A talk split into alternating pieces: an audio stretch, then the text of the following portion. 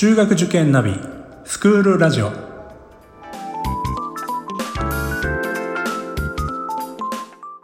スクールナビゲーターののびるです。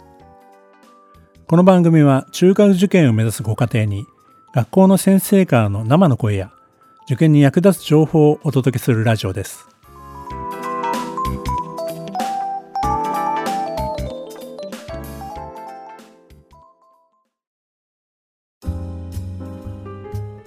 えー、今日もですね、えー、芝浦工業大学附属中学校高等学校の先生にお越しいただいています。えー、斉藤先生、えー、よろしくお願いいたします。よろしくお願いします。えっ、ー、と、私は芝浦工業大学附属中学高等学校広報部長をしています斉藤と言います。えー、理工系の学校ではあるんですけれども、私は国語の教員です。はい、えー、言語技術や、それから国語の教育などもしっかりしていくことが、えー、これからの国際化、そして理工系教育なんて本当にレポートとか論文とかたくさん書いていくので、えー、やりがいを感じながら教えています。ありがとうございます。はい、えー、今日はですね、えー、前回はあの佐藤校長先生に、えー、まあ、教育の方針というのを伺いましたけれども、えー、今日はですねちょっと中身をもう少し具体的にお話を伺いたいと思います、えー、教育の特色ですね、えこの辺りをお願いできますでしょうか。はい。それでは紹介させていただきます。本校の教育は4つの特色を持っています。理工系教育それから芝浦工大があります。工大連携教育そして言語教育と探究の教育をしています。もともと理工系教育は長くやっています。すべての教科の先生がテクノロジーに関して教えるショートテクノロジーアワーの時間、そして理科やそして外部の講師を呼びますサイエンステクノロジーアワーの時間、芝浦工業大学の先生方と連携をしまして、ものづくり3講座というのもあります。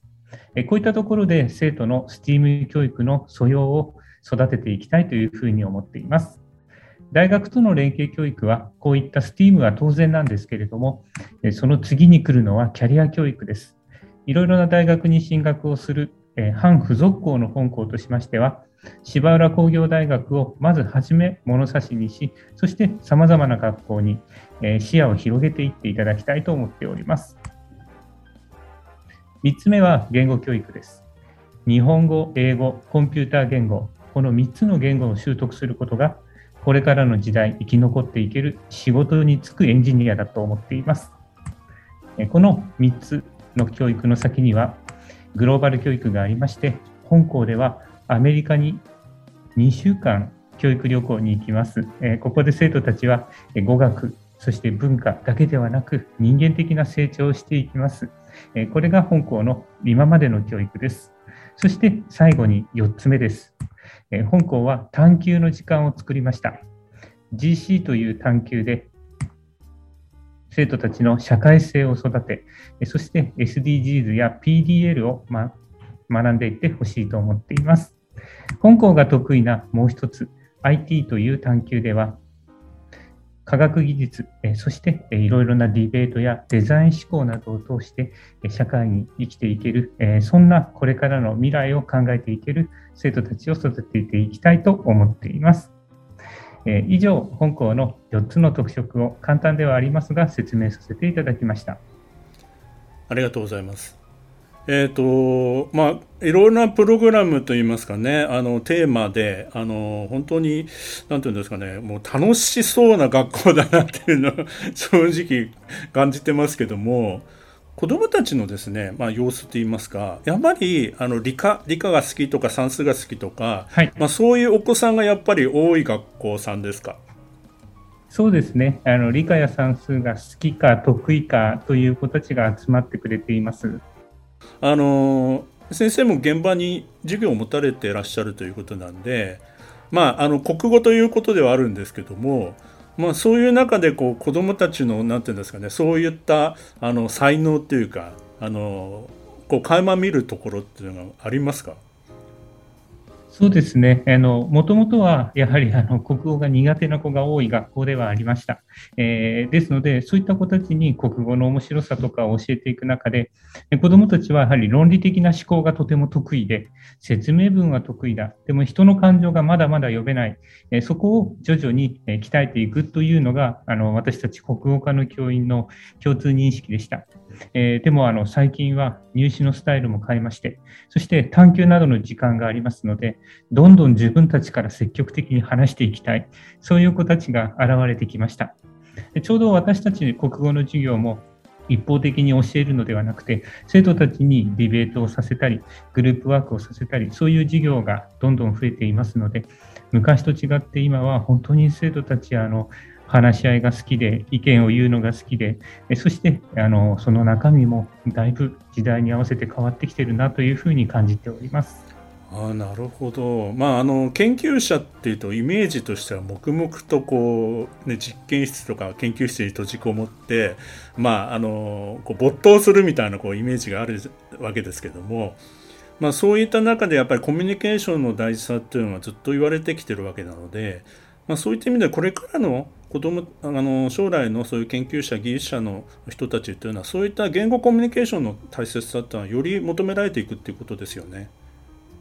はい、えー、国際化と同じように私たちは言葉というものをとても大切に教育に生かしています。えっと、卒業生に話を聞く機会があります。周りには日本人だけではなくいろいろな国の人たちがえ理工系のエンジニアとして社会に出たらば、今まではやはり自分の周りのこと、そして、えー、と視野が狭くてもそこをしっかりやればよかったんですけれども、チームで、えしかも国際的なチームで、えいろいろ仕事をしている、え中には外国で働くなんていう子も増えてきました。そういったものがあの私たちの教育への反省でもありまして、このままじゃまずい、このままじゃ私たちが教えた子たちが活躍できないかもしれない。それが私たちの教育改革の原動力になっています。むしろあの、まあ、理数系が好きで、まあ、あの柴原工大附属さんに入ってもやっぱり国語も大事だよ英語も大事だよっていうそういったことがしっかりこう分かっていくっていうかその学びの中で。そうですねそうするともしかしたらあの家庭での会話も豊富になったりとか 友達 友達付き合いが豊かになったりとかはい、そういった可能性があの増えてきますよね。そうですねあの、そこを本当に期待しています。まあ、あの驚愕になったことでよりそれも必要になってくるっていうことにもなるんじゃないでしょうかね。あはいそうだと思います。国語の先生の重要性がますます 大きくなってますね。あのそうですねそういうふうに感じてしっかり頑張らなくちゃと思ってます。あのそれにちょっと関連してですね入試のことをちょっとお伺いしたいんですけども、はい、あの入試の中でこういわゆるリスニングですかねあのそういうものを取り入れてるわけなんですがこの辺りのことをお話しできる範囲でちょっとご説明いただけますか？はい、えーと、まずあの先ほどの話とつながるんですけれどもえ受験で忙しい時ではありますが、家庭でのコミュニケーションを大切にしてほしいと思ってます。ニュースを見たり、一緒に街を歩いている時になぜこれってこうなんだろうなんていうふうに投げかけていただいて、初めは分かんないとか、えー、どうしどう答えればいいんだろうって悩むと思うんですけど、少しずつ少しずつ保護者の方が論理的に話すように導いてあげてほしいと思います。私たちはそういう会話力を大切にしたいと思ってます。もう一つは入学した後です。私たちあの授業のスタイルが本当に変わりました。今までの知識を教えていくという授業ではなくなったので、生徒たちがものを見て、えー、そして耳で聞いてで、今までと違って文字を見るだけではない、えー、新しい教育観というものを私たちは感じています。そして聞く力のない子たちが授業の中で取り残されていったり、作業が遅れてしまったり、そういう子たちがえ、私たちの授業の中でちょっと取りこぼしていってるんじゃないかという反省があります。え、そういうものを私たちは授業でも強化して、ちゃんと生徒たちを導いていこう。えー、それが入試にもメッセージとして伝えていこう。えというふうに私たちは考えるようになりまして、えー、試験時間最初の5分から7分ではあるんですけれども、えー、聞いて、結構私たちが解いても難しいんです。えー、聞いて、え考えて、メモして、イメージして、解いてもらいたいと思ってます。なるほど、ありがとうございます。えー、もう一つ特色入試ですかね？はい、はい。こちらの方はどのような入試になるんでしょう？はい。英語と算数、そしてもう一つが言語技術と算数です。一番イメージできないのが言語技術だと思います。もう本校では15年ほど言語技術の時間を授業としてやってるんですけれども、そういった教員から言語技術でも試験ができるというふうに聞きました。ただ、あの皆さんまだ勉強してないので、えーと、国語と同じようにしっかりとデータや文章、えー、情報を読み取って、それを自分で理解して、それを、えーと、絵であったり文章であったりいろんな形で表現する。それがあのこれから求めている人材でもあるし、求められる人材でもありますし、それから本校で楽しみながらそういったことをやれる子たち、そういう子たちが少し有利に入っていただいて、学校の中で活躍していただきたい、そういう入試を始めました。あなるほど、まあ、そういった、まあ、あの入試はよくあのメッセージっていうふうによく言われますけども、まあ、そういった意図があったわけですね。そうなんです。ありがとうございます。はい、あのー、そうですね、まあ、本当はもっと一つ一つのテーマについていろいろお伺いしたいことはたくさんあるんですけども、あのまたその説明会等ですね。あの番組の概要欄にあの掲載しておきますので、まあ、そちらをご覧いただいてあのぜひ、え、まずホームページを見ていただいたりとかあの学校に足を運んでいただいたりとかそういったことをしていただいてですねもう少し詳しくあの話を聞く機会をですね、えー、見つけていただければなというふうに思います。えー、斉藤先生、あの最後にですね、えー、リスナーの方に向けて、えー、メッセージをいただけたらと思います。えー、本校では理工系の学校ではありますが、えー、文系の科目、えー、そして、えもっともっといろいろなものを学んでほしいと思ってます。STEAM 教育はもしかしたら文系の子にこそ生きてくるんじゃないか。え女の子も受け入れて多様性を持って国際性を持って、え教育をしていきたいというふうに思っています。えー、ぜひ、え本校をそうですね、あの選択肢の中に入れて、え一度学校の方に来ていただけると嬉しいです。よろしくお願いします。私も何度かお伺いしてですね、まあ、あの、本当に校舎が綺麗でですね、なんか本当にあの、ワンダーランドみたいな 男の子も、あの、女の子もですね、いろんなものがこう置いてあって、まあ、そういうものが好きなあの子供たちにとっては本当にワクワクするような場所だと思いますんで、まずはね、あの、足を運んでいただくっていうのはいいと思いますので、はい。よろしくお願いいたします。はい。本日はどうもありがとうございました。ありがとうございました。